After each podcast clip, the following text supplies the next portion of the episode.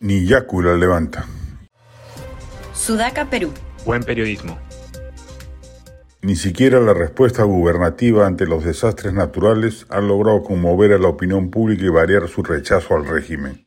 Según la última encuesta del IEP publicada hoy en la República, su aprobación se mantiene en apenas 15% y su desaprobación crece un punto de 77 a 78%.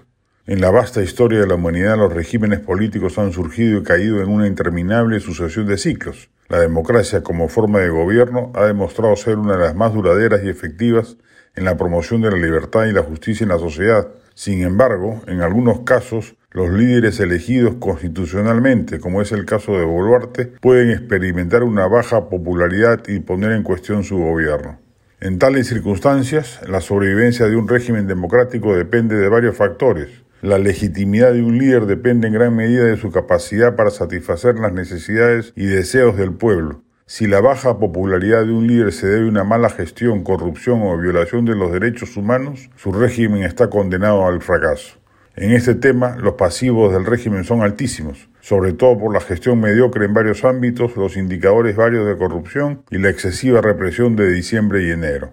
Si la baja popularidad se debe a factores externos como una crisis económica internacional o una catástrofe natural, el líder puede tener más posibilidades de sobrevivir. En tales situaciones, el éxito de un régimen depende de la capacidad del líder para manejar la situación de manera efectiva y minimizar el impacto negativo en la sociedad. Ello no lo está logrando hasta ahora. Las visitas presidenciales y ministeriales a las zonas de desastre por las inundaciones no se han traducido en acciones efectivas o ayuda tangible. Además, la estabilidad política y la paz social son factores clave para la sobrevivencia de un régimen democrático. Si la baja popularidad de un gobernante provoca una polarización extrema en la sociedad o un aumento de la violencia, es probable que su régimen se debilite y eventualmente colapse. Como van las cosas, parece haber necesidad de volver a poner sobre el tapete la posibilidad de que se apruebe un adelanto de elecciones y este permita un reseteo de la crisis política detonada por el golpe de Estado de Castillo, pero que ya viene con cola desde el 2016.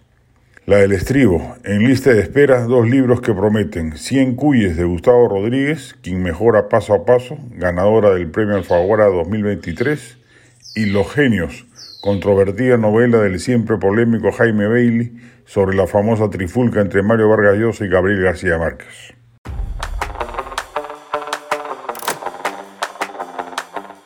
Este podcast llegó gracias a AFE, operador logístico líder en el mercado peruano que brinda servicios de almacenaje, transporte de carga, courier y cómics.